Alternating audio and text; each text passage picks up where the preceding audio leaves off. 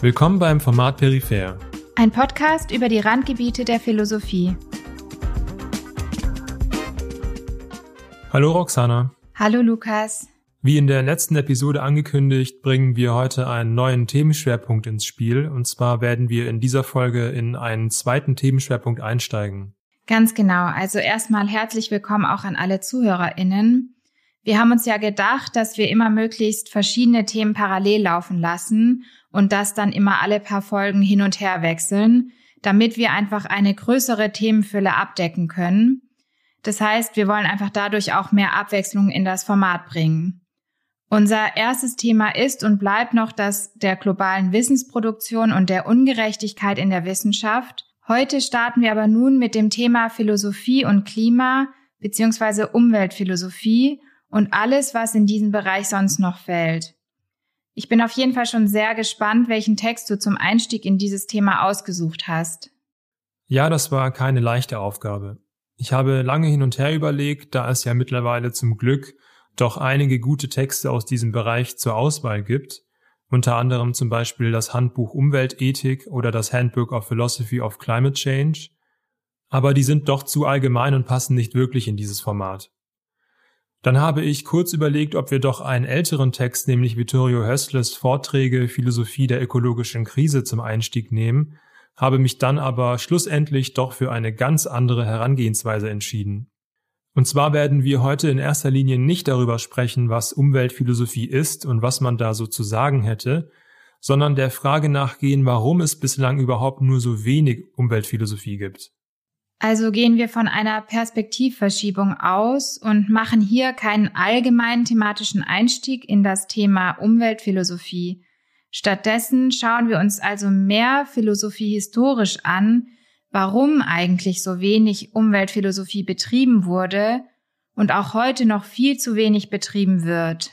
Und dabei habe ich durch die Textauswahl noch zwei Konkretisierungen vorgenommen, damit wir nicht so vage bleiben müssen denn die Frage, warum eigentlich so wenig Umweltphilosophie betrieben wird, ist natürlich global gesehen viel zu groß gestellt. Das können wir in einer Folge unmöglich bearbeiten. Daher wollen wir uns der kleineren Frage stellen, warum die Philosophie historisch sich so wenig mit Umweltfragen und der Natur im Allgemeinen auseinandergesetzt hat, und dabei konzentrieren wir uns auf die Lokalgeschichte eines Landes, das dafür hervorragend in Frage kommt, nämlich Brasilien. Hervorragend in Frage kommt es ja deshalb, weil es eine spektakuläre Fülle an Natur, wenn man das so sagen kann, zu bieten hat. Brasilien ist nicht nur flächenmäßig das fünftgrößte Land der Erde, sondern 60 Prozent dieser Fläche sind mit Wald bedeckt und nicht mit irgendeinem Wald, nein, mit dem Amazonas Regenwald. Hinzu kommt natürlich noch der Amazonas selbst, der wasserreichste Fluss der Welt. Und vor diesen geografischen und natürlichen Voraussetzungen wäre es ja denkbar, dass in diesem Land ein unmittelbares Interesse an Umweltfragen auch in der Philosophie vorherrschen würde. Das würde man in der Tat denken, aber paradoxerweise ist das nicht der Fall. Zumindest wenn man dem Text folgt, den ich für diese Episode ausgewählt habe. Er stammt vom brasilianischen Philosophen Amos Nascimento. Er studierte in Brasilien und Argentinien, promovierte in Frankfurt am Main und lehrt jetzt an der Universität Minas Gerais in Brasilien und der Washington University. Der Titel seines Textes, den ich ins Deutsche übertragen habe, lautet Umweltphilosophie in Brasilien? Fragezeichen. Theoretische und praktische Reflexion zu einer Südamerika-Frage. Nascimento hat unter anderem auch mit dem in Brasilien lehrenden Forstwissenschaftler James Jackson Griffith zum Thema dieser Folge publiziert und dessen Text Intellektuelle Ursprünge der Umweltphilosophie in Brasilien werden wir auch heranziehen. In dieser Folge orientieren wir uns also an den folgenden zwei Leitfragen. Zum einen, wie kann es sein, dass in einem Land wie Brasilien Umweltphilosophie in den Kinderschuhen steckt? Und zum zweiten, was kann man allgemein und historisch zum Verhältnis der Philosophie zu Umweltfragen sagen? Nascimento und auch Griffith machen beide zu Beginn ihrer Texte deutlich, dass so etwas wie die Umweltphilosophie in Brasilien nicht wirklich existiert. Und das, obwohl Umweltfragen sowohl die Probleme als auch die Chancen eine große Rolle in den nationalen Debatten spielen. Dieser Befund ist erstaunlich und man muss sich für die Debatte rund um Philosophie und Klima auch außerhalb Brasiliens natürlich die Frage stellen, wie das eigentlich passieren kann, also wo liegt das Problem? Ja, wir brauchen kein Geheimnis daraus machen. Den Autoren zufolge liegt das vor allem an der Philosophie selbst.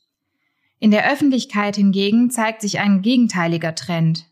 Viele BrasilianerInnen betreiben bereits eine intensive Selbstreflexion in Sachen Umweltfragen. Sie wollen wissen, was hinter der gegenwärtigen, oft umweltschädlichen Entwicklung des Verhältnisses von Mensch und Natur steckt, so Griffith. Ja, man kann das sehr gut auf den Punkt bringen. Nascimento beginnt seinen Aufsatz mit der Frage, welche Rolle Philosophie in den Diskussionen zu Umweltthemen in Brasilien gespielt hat. Und er kommt zum Schluss, dass die Philosophie historisch eine minimale Rolle gespielt hat, während die wichtigen Bewegungen zum Beispiel im Klimaaktivismus oder der Umweltpolitik aus anderen Disziplinen befördert wurden. Und das ist nach seiner Argumentation ein großes Problem, denn die Philosophie hätte in dieser Angelegenheit viel beizusteuern und muss es sogar tun. Zumindest wäre es ein entscheidender Gewinn, denn in vielen Debatten rund ums Thema Klima, und das lässt sich auch in Deutschland sehr gut nachvollziehen, wäre philosophische Reflexion nötig. Zum Beispiel ist der theoretische Rahmen, in dem wir uns bewegen, oft gar nicht klar. Was meinen wir eigentlich, wenn wir über die Natur sprechen? Oder welche Modelle setzen wir ein, die vielleicht schon längst veraltet sind? Man denke etwa an den Begriff der Nachhaltigkeit, der immer noch überall in den Debatten rund um Klima und Umwelt benutzt wird, aber in der soziologischen und philosophischen Theorie längst als unbrauchbar entlarvt wurde. Darauf kommen wir ja später auch noch. Genau, philosophische Arbeit argumentiert Nascimento könnte in Klima- und Umweltdebatten dazu beitragen, eben Klarheit darüber zu verschaffen, was wir eigentlich meinen, wenn wir über Natur und Umwelt sprechen, in welchem Verhältnis wir als Menschen eigentlich dazu stehen und was die begrifflichen und theoretischen Werkzeuge sind, mit denen man hier am besten arbeitet und auch vorankommt. Das passiert aber nicht. Klima- und Umweltphilosophie sind immer noch Randgebiete trotz der Katastrophe der Klimakrise, die sich vor unseren Augen entfaltet und schon längst da ist. Wenn wir nochmal an die Leitfrage dieser Episode zurückdenken, also wie es sein kann, dass in einem Land wie Brasilien Umweltphilosophie in den Kinderschuhen steckt und was man allgemein und historisch zum Verhältnis der Philosophie zu Umweltfragen sagen kann, dann stellt sich für uns wiederum die Frage, wie wir das alles in diese Folge packen wollen. Was hast du dir da genau überlegt? Mein Plan für diese Folge ist es, dass wir vom Großen ins Kleine gehen sozusagen. Also wir steigen zuerst kurz allgemein in die Umweltphilosophie ein, schauen dann im zweiten Schritt genauer darauf, woher das schwierige Verhältnis zwischen Philosophie und Natur historisch herkommt. Und zuletzt gehen wir dann auf die brasilianische Lokalgeschichte ein, aus der sich, wie ich finde, einige lehrreiche Punkte über Brasilien und Lateinamerika hinaus ableiten lassen. Das klingt vielversprechend. Bevor wir nun thematisch so richtig in die Umweltphilosophie einsteigen, zuerst noch die erste Quizrunde. Und los geht die erste Quizrunde. Hier fordern wir in einer kleinen Pause unser philosophisches Grundwissen heraus. Viel Spaß beim Mitraten.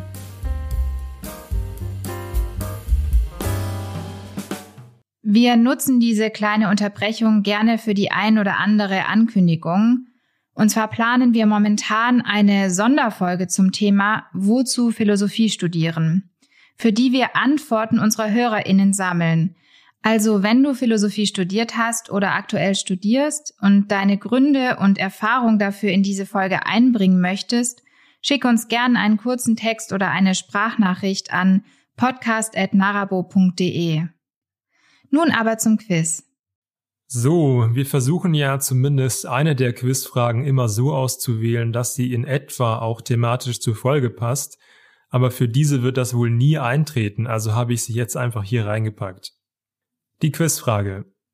Wessen abgetrennter, präparierter Kopf, also eines Philosophen, liegt zu Füßen seines echten und in originaler Kleidung ausgestellten Körpers mit einem aus Wachs nachgebildeten Kopf im University College London. A. John Locke, der gegen seinen Willen so hergerichtet und ausgestellt wurde, nachdem er kurz nach seinem Tod in Verruf geraten ist. B. George Barclay, dessen Überreste nach einer Nationalfehde, weil der Bischof in Irland war, von Atheistinnen nach London entführt wurde.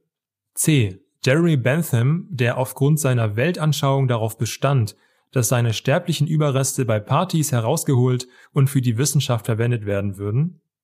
Oder D. Richard Lauer, der als Mediziner einen makabren Humor besaß und den Leiter des Colleges überreden konnte, seinen toten Körper ausstellen zu lassen. Ja, ja, das ist ja wieder mal eine Frage, die du dir überlegt hast. Also ich muss erstmal nochmal verstehen, wie ich mir das Ganze jetzt vorstellen muss. Das heißt, es gibt einen abgetrennten, präparierten Kopf, der zu Füßen eines echten Körpers in Originalkleidung ausgestellt ist. Also das heißt, es geht darum, der Kopf wurde vom Körper abgetrennt und beides wurde quasi beieinander im University College in London ausgestellt. Habe ich das richtig verstanden? Das hast du richtig verstanden, ja. okay, also ich habe keine Ahnung. Ich muss auf jeden Fall irgendwie raten oder versuchen, mir das herzuleiten. Da ja aber die Quizfrage heißt, dass es sich um einen Philosophen handelt, würde ich jetzt mal D ausschließen, weil es ja um einen Mediziner geht. Ähm, bleiben also noch drei Möglichkeiten. Ähm, genau, vielleicht gehe ich weiter mal von hinten vor, jetzt zu Jeremy Bentham. Da er ja auch ein Utilitarist war, könnte ich mir vorstellen, dass er durchaus solche Gedanken gehegt hat, dass er sich dachte, warum nicht auch meinen Körper noch nach meinem Tod irgendwie für das größere Wohl zur Verfügung stellen und ähm, vielleicht war er doch so makaber veranlagt, dass er sich dachte, dass das nett war auf Partys. Aber irgendwie ist es auch ein bisschen absurd. Also dann George Barclay, das kann ich mir irgendwie. Aber das würde ja gut in die Zeit passen, wegen der religiösen Auseinandersetzung, die es da gab. Vielleicht gab es da ja dann auch diesen Vorfall. Ja, aber würde man das dann jetzt noch zulassen, dass sein Körper so abgetrennt da ausgestellt wird? Ich meine, klar, George Barclay grundsätzlich, dass er ausgestellt ist, warum nicht? Und warum sollte Locke gegen seinen Willen so hergerichtet und ausgestellt worden sein? Boah, boah ich muss echt raten, ich habe keine Ahnung, ich kann es mir irgendwie gerade nicht herleiten. Ich finde irgendwie einfach der Unterhaltung wegen möchte ich auf C tippen, dass Jeremy Bentham sich wirklich dachte, dass es irgendwie lustig oder wichtig wäre, dass seine sterblichen Überreste, na Moment, aber warum sollte das dann abgetrennt werden? Also gut für die Wissenschaft, aber dann, nee, irgendwie macht es keinen Sinn. Okay, bleiben wir also doch bei A und B. Okay, ich nehme B. Ich sage jetzt einfach, dass es doch Barclay war und dass das irgendwie zusammenhängt mit diesen Auseinandersetzungen und. Das ist leider falsch. Du warst gar nicht so auf einer falschen Fährte. Es ist C. Jeremy Bentham. Oh Mann, dann hätte ich doch darauf vertrauen sollen, dass es einfach diesen Unterhaltungsfaktor gab. Ja, du hattest es erwähnt, dieser Faktor mit dem Utilitarismus, der war es vielleicht als Giveaway äh, nämlich dass sein Körper noch für die Wissenschaft verwendet werden würde. Es ist so, der Kopf wurde abgetrennt, um ihn richtig präparieren zu können, weil man möchte, dass das Gesicht wirklich noch äh, ja möglichst lebensecht aussieht. Ähm, und das ging wohl irgendwie anders nicht. Oder es war irgendein Unfall, keine Ahnung. Auf jeden Fall ist der Kopf abgetrennt. Ähm, und der Körper ist eben nicht sehr gut erhalten und wurde dann ausgestopft mit Stroh und allem Möglichen in, in dieser originalen Kleidung. Und er saß tatsächlich auch mal bei einer äh, bei einem Seminar sozusagen als Teilnehmer an einer Konferenz. Äh, also das ist schon eine sehr lustige Idee, dass man da noch mal, dass man da diesen Leichnam noch mal herausnimmt. Genau. Dann hast du mich ja wirklich auf eine falsche Fährte gelockt mit deinem Kommentar zu Barclay und dass das irgendwie mit dieser Zeit zusammengepasst hätte. Ich hätte also doch einfach auf meine Intuition oder was auch immer vertrauen sollen. Aber ja, ist auf jeden Fall ein interessanter Fakt, den wir jetzt hier neu gelernt haben.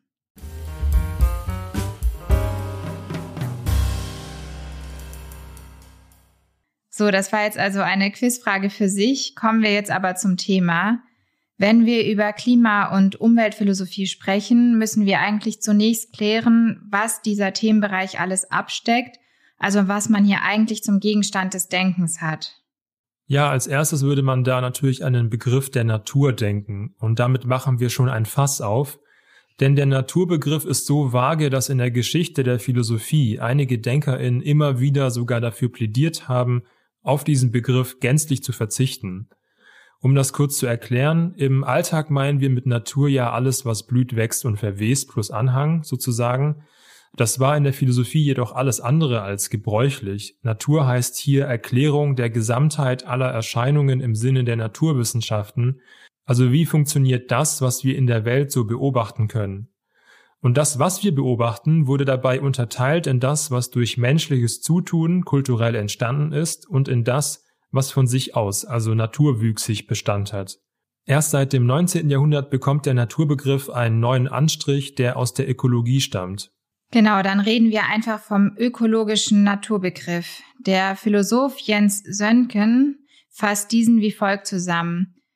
Der ökologische Naturbegriff, der die Natur als Biosphäre auffasst, also als das auf der Erdoberfläche entstandene Geflecht aller Ökosysteme und der in ihnen eingebundenen Medien, also Mineralien, Pilze, Pflanzen, Tiere und so weiter, sei der wichtigste Naturbegriff der Gegenwart.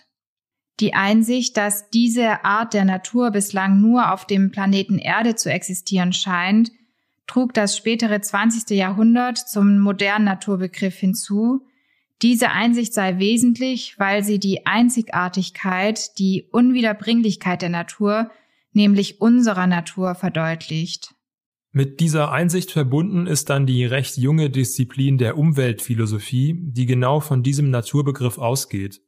Hier geht es kurz gesagt zum Beispiel darum, wie das Verhältnis zwischen Mensch und Kultur zur Natur bestimmt werden muss oder eher umweltethisch gedacht, wie ein moralisch verantwortbarer Umgang mit ökologischen Ressourcen aussieht oder nach welchen Maßstäben gerechter Verteilung der Zugang zu Ressourcen oder die Last von Umweltschäden bestimmt werden soll.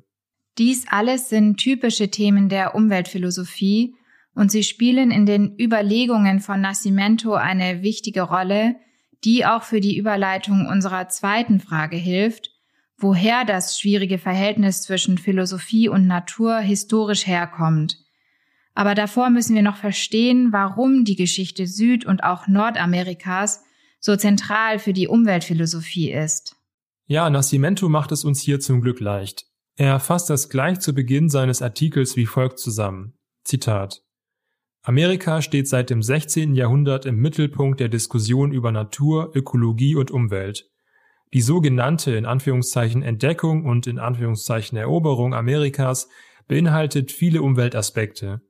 Die Interaktion mit den Indigenen, das Kennenlernen neuer Kulturpflanzen wie Mais, Kartoffeln, Kürbis und Kakao, die heute weltweit so beliebt sind, die Entdeckung neuer Pflanzen- und Tierarten und die Herausforderung, die Entwicklung in natürlichen Gebieten durchzusetzen, die unwirtlich zu sein schienen. Noch heute wird bei Diskussionen über den Klimawandel auf zwei bestimmte Gebiete in Südamerika verwiesen, die tiefgreifende Auswirkungen auf die Umwelt haben. Die Antarktis und der Amazonas. Welches sind die spezifischen Probleme und Bedingungen dieser südamerikanischen Gebiete, und welche besonderen Herausforderungen stellen sie an die philosophische Reflexion und das umweltpolitische Handeln? Zitat Ende. Ja, in diesem prägenden Zitat wird die Verbindung zwischen Kolonialismus und Umweltphilosophie allgemein schon verdeutlicht. Das verstärkt sich, wenn man bedenkt, dass aufgrund ihrer kolonialen Herkunft die brasilianischen Philosophen des 17. und 18. Jahrhunderts dem portugiesischen Denken des 16. Jahrhunderts natürlich unterwürfig waren, was eine Prägung bis heute hinterlassen hat. Ganz genau. Wir sollten uns daher jetzt einmal genauer anschauen, wie um diese Zeit in der Philosophie über Natur nachgedacht wurde und welche Spuren das auch heute noch hinterlässt. Bevor es weitergeht, eine kurze Unterbrechung in eigener Sache. Dieser Podcast ist nur durch deine Unterstützung möglich. Wir freuen uns daher, wenn du den Podcast abonnierst, auf Spotify oder Apple Podcast bewertest und mit anderen Philosophieinteressierten teilst. Besonders freuen wir uns über deine Fragen und dein Feedback. Unser Podcast finanziert sich nur durch Spenden. Wie du uns finanziell unterstützen kannst, erfährst du in den Show Notes. Vielen Dank fürs Zuhören und weiter geht's. Alles, was jetzt zum Verhältnis von Natur und Philosophie in der Neuzeit folgt, ist zugegebenermaßen skizzenhaft und kann nicht einfach verallgemeinert werden. Dennoch zeigen sich bestimmte Muster, die man durchaus auch nur in groben Zügen nachzeichnen muss, um schon einen guten Eindruck davon zu bekommen, warum wir heute trotz gewaltiger ökologischer Krisen mit der Philosophie in dieser Hinsicht schlecht aufgestellt zu sein scheinen. Vor allem, wenn man hier das Verhältnis zwischen Natur und Mensch in den Blick nimmt und dann wiederum die Frage stellt, wie das unsere Perspektive auf den Menschen neu bestimmen muss. Ja, entsprechend hat der Anthropologe Philipp Descola, den wir in diesem Podcast sicher noch genauer besprechen werden, das Verhältnis von Natur und Mensch einmal wie folgt beschrieben. Zitat. Tatsächlich scheint es sich bei der Anthropologie der Natur ja um eine Art Oxymoron zu handeln, zeichnet sich die Natur im Westen doch seit mehreren Jahrhunderten durch die Abwesenheit des Menschen aus und der Mensch durch das, worüber er sich an Natürlichem in sich selbst hat erheben können. Zitat Ende. Wenn man den Argumentationen dieser Art folgt, dann findet man gewöhnlicherweise den Ausgangspunkt des schwierigen Verhältnisses zwischen Natur und Mensch bei René Descartes verortet. Descartes war ein französischer Philosoph und Mathematiker aus der ersten Hälfte des 17. Jahrhunderts und ist für die gesamte europäische Philosophie ab der Neuzeit prägend. Bekannt ist er ja für seinen Leib-Seele-Dualismus, den wir hier jetzt nicht ausrollen wollen, aber kurz gesagt leitet sich im Kern daraus ein Verständnis der Welt ab, das diese in zwei voneinander streng getrennte Substanzen einteilt. Es gibt die geistige Substanz, die auch die menschliche Vernunft umfasst, und die einer passiven, materiellen und frei verfügbaren Natur gegenübergestellt wird. Und daraus leitet sich dann ein neuer Anspruch der Naturwissenschaften ab, die, wie Descartes es formulierte, das Potenzial haben, uns zu Herren und Besitzern der Natur zu machen. Die technische Verfügbarmachung der Natur war damit einerseits die Bedingung für technologische Entwicklung, aber auch die Ursache für eine zunehmende Entfremdung der menschlichen Lebenswelt von ökologischen Prozessen. Man muss aber festhalten, dass es vor dieser Zeit, wo dieses moderne Verhältnis zwischen Mensch und Natur geprägt wurde, schon eine lange intellektuelle Tradition gibt, durch die hierfür eine Vorarbeit geleistet wurde. Hier kann uns der Philosoph Hans Blumberg weiterhelfen, der den Zusammenhang von Technik, Natur und Mensch vom Übergang der Antike in das Mittelalter beschrieben hat. In der Antike galt Technik als eine Kunst der Nachahmung der Natur und damit war Technik eine Anpassung der Natur an die Bedürfnisse des Menschen, aber das war immer durch das begrenzt, was in der Natur je nach Interpretation bereits angelegt war. Das heißt, auch der Mensch wurde als etwas verstanden, was aus der Natur hervorgeht, also in ihr verwoben ist. Natürlich heißt das nicht, dass es in der Antike keine Naturausbeutung gab, aber die Art dieser Ausbeutung ändert sich mit dem Übergang ins Mittelalter gewaltig. Blumberg betont, dass man hier das Verständnis der Stellung der Existenz in der Natur betrachten muss. Die christliche Lehre ersetzt das antike Kosmosmodell, in dem der Mensch aus der Natur entspringt, durch das Schöpfungskonzept. Das heißt, die Welt ist nun eine von Gott hergestellte und gemachte Welt. Der Mensch wird dort hineingestellt und ist von der Natur distanziert, denn die Welt ist jetzt nicht nur einfach da, sondern sie kann und muss vom Menschen gestaltet werden. Erst unter dieser neuen Prämisse sei es nach Blumberg denkbar geworden, dass der Mensch seinem Wesen nach in Gegensatz und Auseinandersetzung mit der Natur und in ein Machtverhältnis zur Natur treten kann. Das heißt also, hier zeigt sich der theoretische Rahmen für eine technische Beherrschung der Natur, die sehr deutlich mit dem Verhältnis zwischen Natur und Mensch in der Neuzeit verknüpft ist. Und mit Blick auf die Geschichte Brasiliens zeichnet sich dieses Verhältnis natürlich entlang der Kolonialgeschichte ab. Um das vielleicht ein bisschen besser zu illustrieren, hier nur ein Beispiel von vielen. 1609 veröffentlichte der niederländische Jurist und Philosoph Hugo Grotius seine Schrift Die Freiheit der Meere, um den Anspruch der niederländischen Krone am Zugang für den kolonialen Handelsweg auszulegen. Er argumentiert dort dafür, dass die Meere, anders als Land, ein allgemeines Gut seien, das allen zustehe, weil, Zitat, es so grenzenlos ist, dass es niemandes Besitz sein könne. Zitat Ende. Dieses Verständnis der Natur als ein unbegrenztes Gut ist seit der sogenannten Eroberung Amerikas weit verbreitet. Philosophen und Naturforscher in dieser Zeit beschreiben die Ressourcenfülle der Natur immer wieder als unerschöpflich und grenzenlos. Das ist natürlich eine Reaktion auf die Horizonterweiterung des provinziellen Europas, das plötzlich entdeckt, wie riesig die Welt eigentlich ist. Ja, und diese Beschreibung und die Legitimation der Naturausbeutung, die daraus folgte, ist eng mit der Entstehungsgeschichte Brasiliens zur Zeit der europäischen Kolonisation verwoben. Allein der Name Brasilien deutet schon darauf hin. Er stammt von der Bezeichnung des Baums Pau-Brasil, zu Deutsch Pernambuco-Holz, der überall im Südosten Südamerikas zu finden war, bis er durch Rodungen für die Kolonialwirtschaft praktisch ausgerottet wurde. Damit leiten wir langsam im Sinne unserer ersten Leitfrage auf die Lokalgeschichte Brasiliens hin. Lass uns also jetzt genauer auf die Umweltphilosophie im Kontext Brasiliens zu sprechen kommen und was das vielleicht auch für die Philosophie im Allgemeinen zu bedeuten hat. Aber bevor wir jetzt in unser letztes Thema einsteigen, kommt noch die zweite Quizrunde.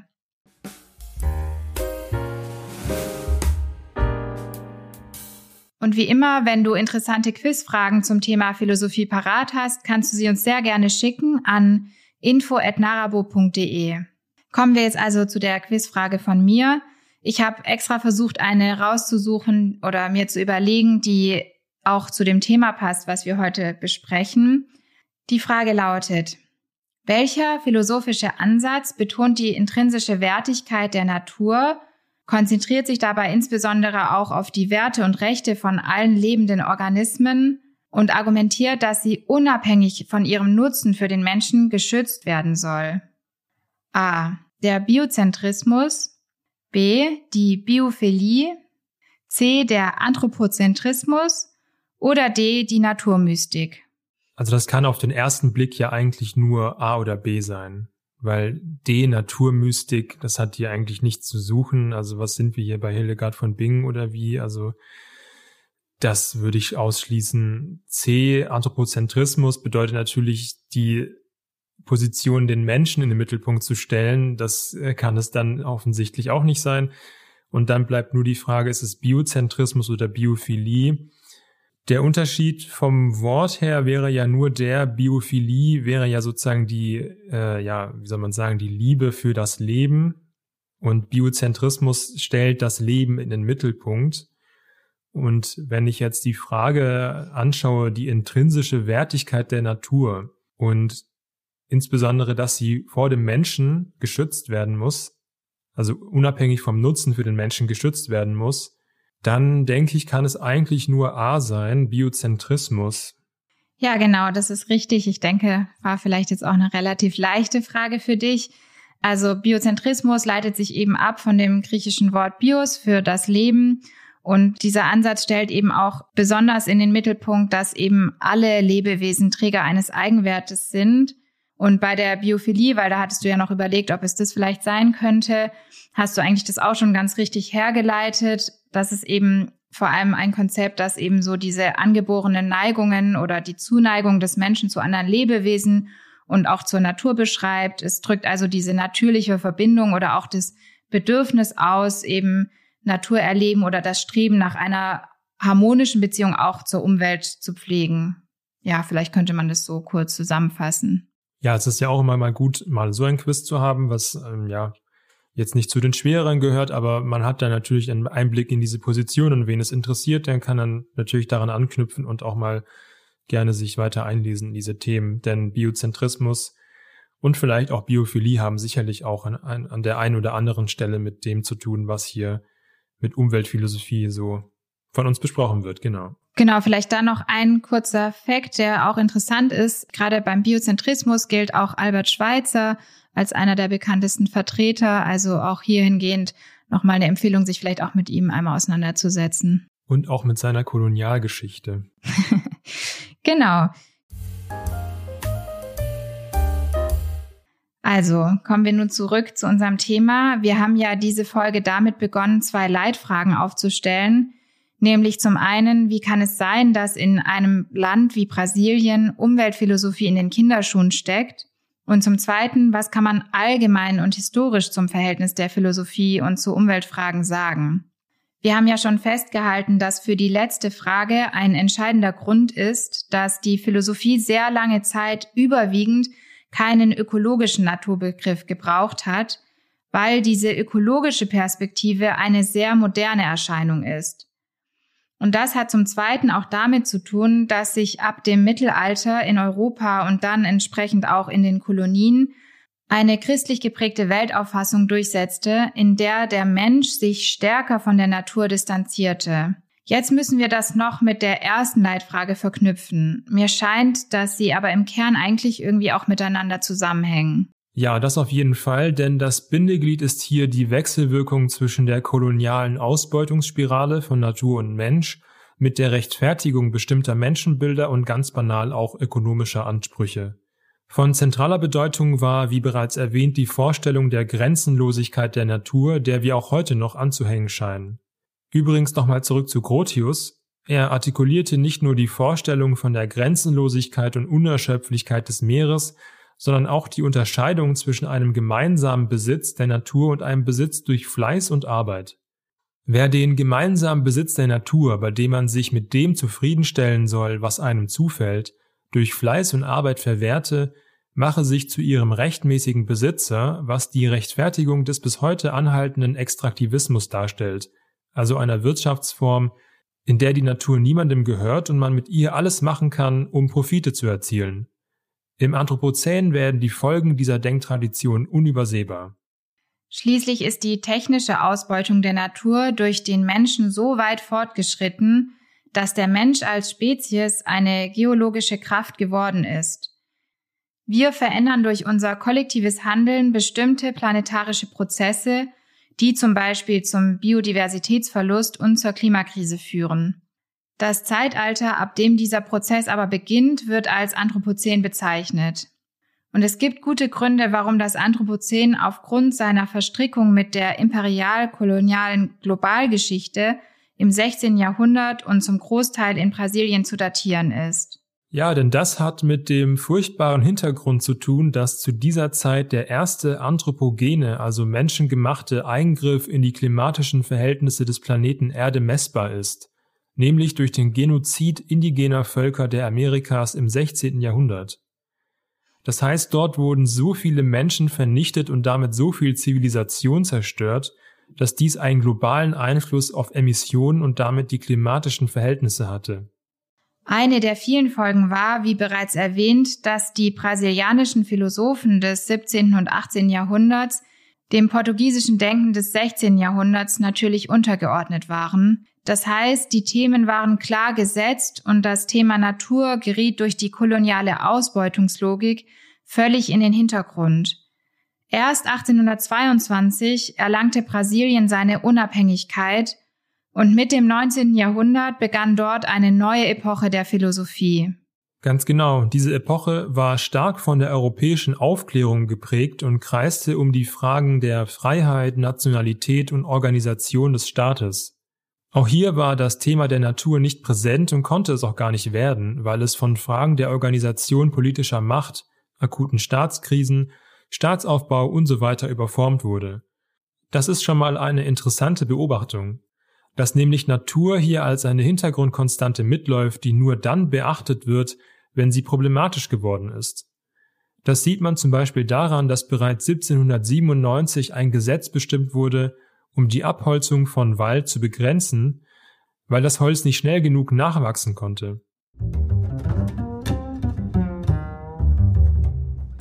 Und mit diesem Beispiel gibst du das letzte wichtige Stichwort für dieses Thema, nämlich Nachhaltigkeit. Dieses Gesetz, also nur so viel Natur zu entnehmen, wie sich wieder regenerieren kann, ist gleichbedeutend mit dem ökologischen Gedanken der Nachhaltigkeit. Jetzt könnten wir hier die politische Geschichte Brasiliens der letzten 70 Jahre von Militärdiktatur bis Bolsonaro nachzeichnen, machen wir aber nicht. Wir kürzen mit Nascimento ab, der das nämlich wie folgt auf den Punkt bringt. Das Umweltdenken in Brasilien kann mit zwei ideologischen Aspekten beschrieben werden. Zitat. Erstens im Rahmen einer Militärregierung, die die brasilianischen Naturressourcen ausbeutete und sich dabei auf die Idee der militärischen Entwicklungspolitik stützte. Zweitens im Rahmen verschiedener Gruppen der Zivilgesellschaft, die für eine soziale und politische Alternative zur militärischen Entwicklungspolitik eintreten. Zitat Ende. Weiter erklärt Nascimento, dass es 1992 ja zur UN-Konferenz in Rio de Janeiro und damit zur Wiederherstellung der Demokratie und der Überwindung der militärischen Entwicklungspolitik kam. Eines der zentralen Ergebnisse war die Bekräftigung des Grundsatzes der nachhaltigen Entwicklung als Kompromiss zwischen den verschiedenen gesellschaftlichen und politischen Akteuren. Dies wurde zunächst von allen Seiten als Erfolg gewertet. In der Folgezeit herrschte unter den Aktivistinnen jedoch kein Konsens darüber, ob dieses Prinzip als Richtschnur für Umweltmaßnahmen dienen kann. Und das hat sehr viel mit der Philosophie in Brasilien zu tun. Nascimento kommt zum Schluss, dass die Umweltpolitik im Sinne der Nachhaltigkeit, die wir hier in Deutschland ja auch sehr breit vertreten sehen, eigentlich nur durch fehlende theoretische Reflexion entstehen konnte. Der autoritären Entwicklungspolitik sowieso, aber auch den Umweltaktivistinnen fehlte es an kohärenten Prinzipien und Theorien, um ihre umweltpolitischen Aktionen zu orientieren. Die Idee der nachhaltigen Entwicklung sei ein Widerspruch in sich.